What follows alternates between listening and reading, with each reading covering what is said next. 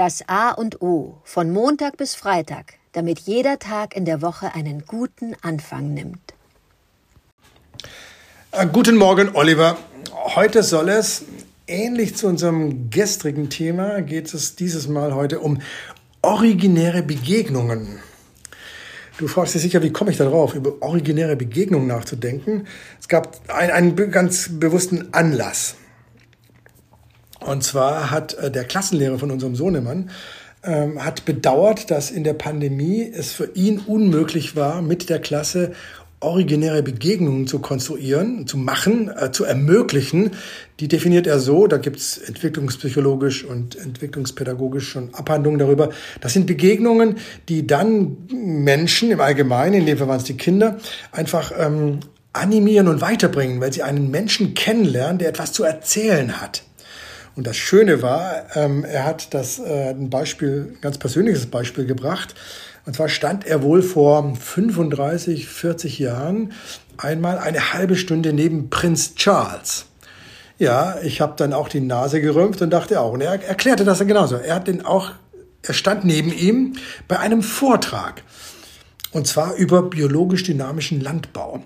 Und dann hatte dieser gute Klassenlehrer äh, eben genau die Schwierigkeit, die ich beim Zuhören auch hatte. Wie kann ich diese Funktion des Prinzen, da, ach, der ist in so einem Korsett, was der zu sein hat, äh, in Verbindung bringen mit biologisch dynamischen Landbau, den er förderte und den er aktiv betrieb.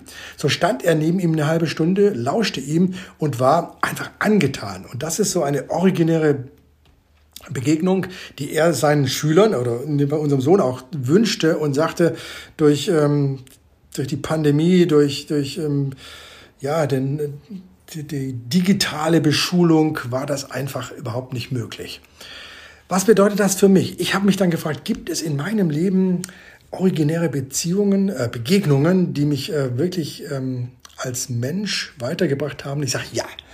Und mir fielen dann gleich ein paar ein. Und ich möchte eine benennen, das ist die eben äh, auch, spielt wieder in Rom, wo ich längers war, äh, in einem Kloster gearbeitet habe, um, um dann von dort aus meine äh, Touren machen zu können. Äh, ich war Student der Philosophie und habe den Bibliothekar kennengelernt des Klosters. Die haben eine riesige, wunderbare, mit alten Folianten bestückte Bibliothek.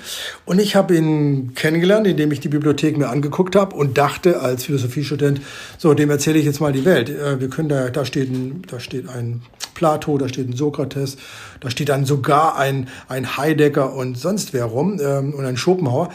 Ich fragte mal, was das hier zu suchen hat und äh, wie er zu diesen Philosophen steht. Und nach exakt einer Minute 30 habe ich die Segel gestrichen und habe mich hingesetzt und nur noch zugehört, weil dieser Mensch so dermaßen schlau war. Der hat mir zu allen Philosophen dieser Welt, konnte er mir konnte er sie einordnen, mir darüber erzählen. Wir konnten dann ins Gespräch auch treten, aber ich habe ihm erstmal zugehört und ich war so fasziniert von diesem Bibliothekar, ein, ein, ein, ein Mensch, der so viel wusste und so viel in Ruhe und in Gelassenheit mir erzählte und mich dann auch als aufnahmefähigen jungen Menschen kennenlernte, dass wir diese Beziehung bei jedem Rom-Aufenthalt meinerseits einfach gepflegt haben und ich so dankbar bin über diese ja wirklich originäre Begegnung, die mich über meine Überheblichkeit nachdenken ließ, über mein Selbstbild, über die Art zu lernen und über die, den Respekt vor Menschen, die etwas wissen dafür bin ich auch dankbar. Und ich hoffe, dass äh, mein Sohn auch demnächst ähm, originäre Begegnungen äh, machen kann, die ihn in seinem Leben weiterbringen. Und ich hoffe, dass ich sie auch weiterhin tun kann. Und ich bin gespannt, lieber Oliver, ob du auch eine schöne, originäre Begegnung in deinem Leben hattest, die du mir erzählen kannst. Guten Morgen, Adrian. Ja, das ist ja ein ganz intensives, wichtiges und glaube ich auch ganz allumfassendes Thema. Das gilt für jeden Menschen. Jeder Mensch hat so seine originären Begegnungen, ähm, oft leider auch oder ins Negative verkehrt, wenn du den falschen Deutschlehrer hattest oder den falschen Mathematiklehrer, hast du eine originäre Begegnung und äh, dein Wieder äh, ab, deine Ablehnung gegen etwas wurde da vielleicht äh, verstärkt. Ähm, aber jeder kennt Geschichten. Ich kenne auch Geschichten von Menschen, die sagten, ja, wenn ich damals dieses Theaterstück oder mich mit diesem Schauspieler nicht unterhalten hätte, dann wäre ich selber vielleicht nicht Schauspieler geworden. Keine Ahnung. Ich musste echt lange nachdenken. Hatte ich so inspirierende, originäre Begegnungen äh, auf jeden Fall, die mir jetzt äh, alle nicht einfallen. Äh, aber ich hatte eine, die kann ich schon so sagen. Und zwar habe ich mal vor Jahren äh, einen äh, immer noch gut befreundeten Koch kennengelernt. Mittlerweile ein Freund. Ähm, das war der, ich sag mal, der einzige Koch. Hans, nee, Hans Christian Heinrichsen hat mal in Hamburg hier ein Restaurant betrieben, das äh, Fu. Den habe ich mal, der ist mir mal vorgestellt worden, sagen, das ist der Hans und hier gehen wir essen. Ähm, so, und dann habe ich selber überlegt, äh, eine Sache einzukochen, also mich selbstständig zu machen mit einer Feinkost.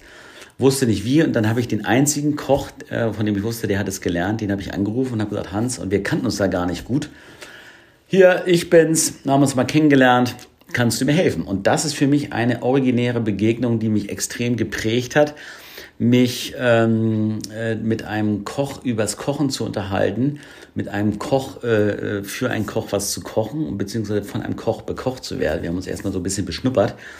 Und seitdem habe ich einen komplett anderen Blick aufs Kochen, also nur ins Positive verkehrt, und wie ich mit Lebensmitteln in der Küche umgehe ähm, äh, da tunlichst nichts wegzuschmeißen, äh, Abschnitte und Schalen für Fonds und, und andere Sachen noch zu benutzen, aufzubewahren und möglichst äh, schonend eine Zwiebel zu schneiden, beziehungsweise einen Apfel so zu schneiden, dass äh, ich möglichst wenig davon wegschmeiße.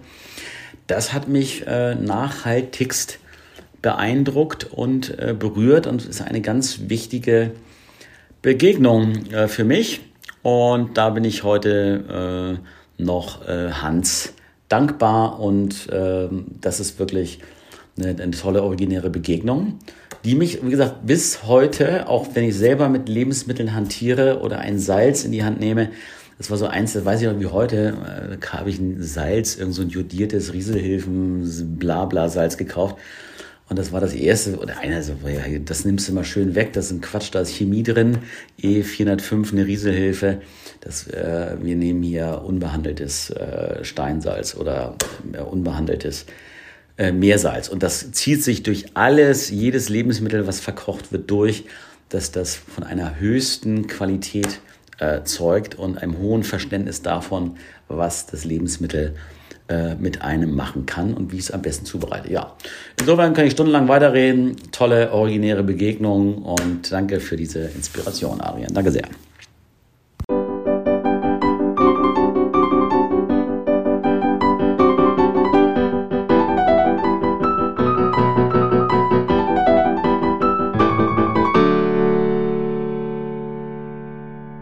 Das war das A und O, der Podcast von Adrian Hoffmann und Oliver Wünsche.